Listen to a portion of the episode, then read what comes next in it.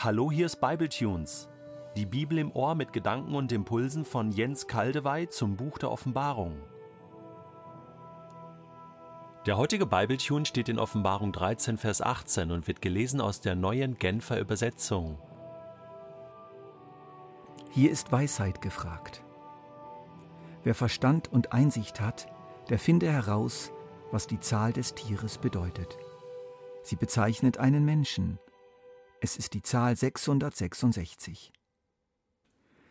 Nun kommen wir also zu der berühmt-berüchtigten Zahl 666. Die Elberfelder Übersetzung sagt übrigens 666, das heißt, sie schreibt es in Zahlen, während die neue Genfer Übersetzung es ausschreibt. Schon dort verrät sich ein anderes Verständnis. Wie übersetzen wir? Mit 666 oder mit 666? Wie wir sehen werden, hat beides seine Berechtigung. Eine Auslegung bzw. praktische Anwendung schließe ich klar aus. Dass wir überall da, wo wir bei Kreditkarten oder Dokumenten oder sonst wo auf die Zahl 666 treffen, äußerst vorsichtig sein müssen, ja am höchsten Grade alarmiert, weil sich hier der Antichrist in großen Schritten nähert, um uns zu verschlingen. Das können wir vergessen. So dumm sind weder der Antichrist noch sein Propagandaminister, sich uns so plump und offensichtlich zu nähern. Ich glaube sogar, die beiden schmunzeln darüber, denn je stärker wir uns auf die Zahl 666 in ihrer buchstäblichen Erscheinung konzentrieren, desto weniger sind wir an den anderen Fronten wachsam. Was ist nicht alles spekuliert und behauptet worden im Blick auf diese Zahl? Werner Pfenzack, der lange im Basler Münster Pfarrer war im letzten Jahrhundert, gibt uns in seinem ausgezeichneten Predigtband über die Offenbarung eine gute Einführung. Ich zitiere ihn mit leichter Bearbeitung und Ergänzung von mir. Dass ein Name, den man nicht ausdrücklich nennen wollte, mit einem Zahlwert umschrieben werden konnte, hängt mit der Tatsache zusammen, dass im Hebräischen und Griechischen die Zahlen mit Buchstaben des Alphabets geschrieben wurden. Jedem Buchstaben war eine Zahl zugeordnet. Addierte man die Zahlenwerte der Buchstaben eines bestimmten Namens, so erhielt man eine bestimmte Zahl, die sich aber natürlich auch durch andere Buchstabenkombinationen erzielen ließ. Schreibt man das griechische Wort für Tier, Terion, in hebräischen Buchstaben, so erhält man bei der Addition die Zahl 666. Sie ist also wirklich die Zahl des Tieres. Aber zugleich wird sie ja als die Zahl eines Menschen bezeichnet. Es steht also ein konkreter Mensch dahinter. Die bekannteste Deutung denkt an Kaiser Nero. Hier ergibt sich dieselbe Zahl, wenn der Name mit hebräischen Buchstaben geschrieben wird.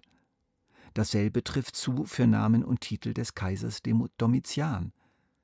Überdies hat Adolf Deismann nachgewiesen, dass bei Addition des griechisch geschriebenen Sätzleins der Kaiser ist Gott, Kaiser Theos, die Zahl 666 herauskommt. Damit wäre allerdings nicht ein besonderer Name visiert, sondern die für die damaligen Christen so verfängliche Verehrung des Kaisers.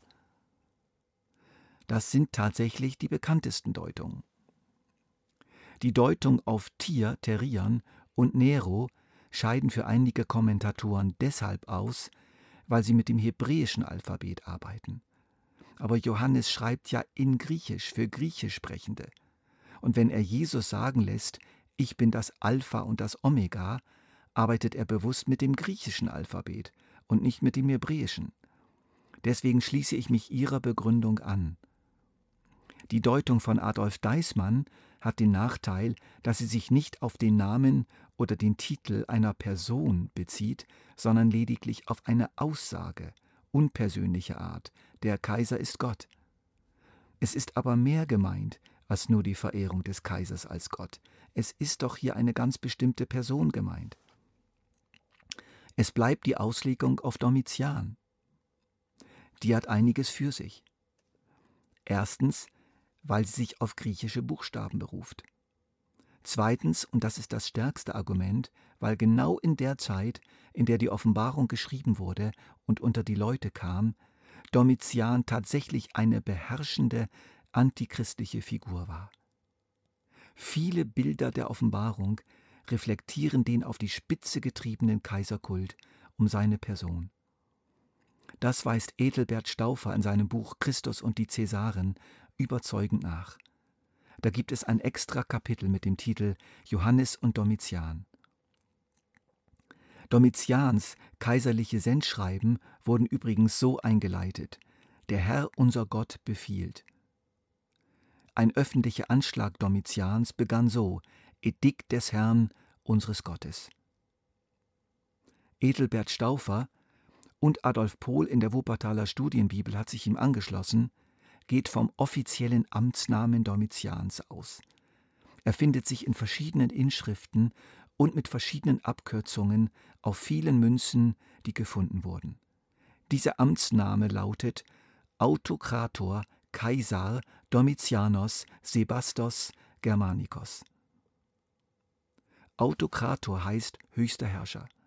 Sebastos bedeutet Majestät.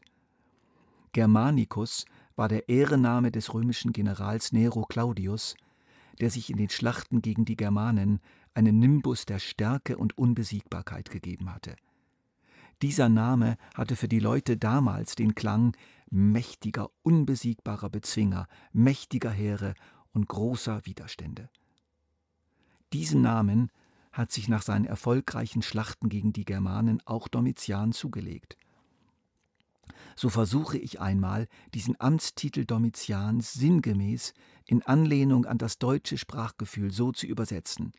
Domitian, der höchste Herrscher, Kaiser, erhabene Majestät, unbezwingbarer Feldherr. Das ist letztlich ein zutiefst gotteslästerlicher, extrem anmaßender Name. Stauffer stellt nun verschiedene Abkürzungen der einzelnen Glieder dieser Amtsbezeichnung, die sich alle auch nachweisen lassen, so zusammen, dass sich exakt die Zahl 666 ergibt. Seine gesamte Argumentation in seinem Buch habe ich leicht bearbeitet und kopiert. Ihr könnt sie auf BibleTunes herunterladen, prüft sie selbst einmal. Für mich ist das einer der wenigen glaubwürdigen Versuche. Denn solche Rätsel waren extrem beliebt damals, wie bei uns heute die Sudokus und die Kreuzworträtsel. Den Namen Domitian durfte Johannes auf keinen Fall verwenden, das hätte ihm den Kopf gekostet, und die Verbreitung der Abschriften der Offenbarung wäre unter Todesstrafe gestellt worden. Das Rätsel durfte aber auch nicht zu leicht sein, das wäre ebenfalls zu gefährlich gewesen. So wählte Johannes ein schwierigeres Rätsel, nicht einfach so schnell aufzulösen, doch von verständigen Menschen errechenbar, während man den Behördenvertretern sagen konnte, die Verbindung zum Namen Domitian ist zufällig, was wollt ihr? Ja, ich glaube, dass Johannes tatsächlich mit diesem Rätsel zunächst klar machen wollte, wer damals das Tier war, der römische Kaiser Domitian. Von einem damaligen Senator Roms, Plinius, ist folgendes Statement über Domitian erhalten: Höllenbestie, die heimtückisch in ihrer Höhle sitzt und Blut leckt. Domitian ist der erste große Antichrist, der erste große Typus für den Antichristen, der sozusagen in seiner ganzen Art und Weise das Antichristentum und die kommenden Antichristen abbildet. Viele haben es ihm später gleichgetan. Und eines Tages wird er noch übertroffen werden durch einen weltweit herrschenden Diktator. Aber ist die Auslegung damit erschöpft? Hat Johannes oder der Geist in Johannes nur das gemeint? Nein. Auf eine tiefere Bedeutung, auf eine weitere Bedeutungsebene komme ich im nächsten Bible Tunes zu sprechen.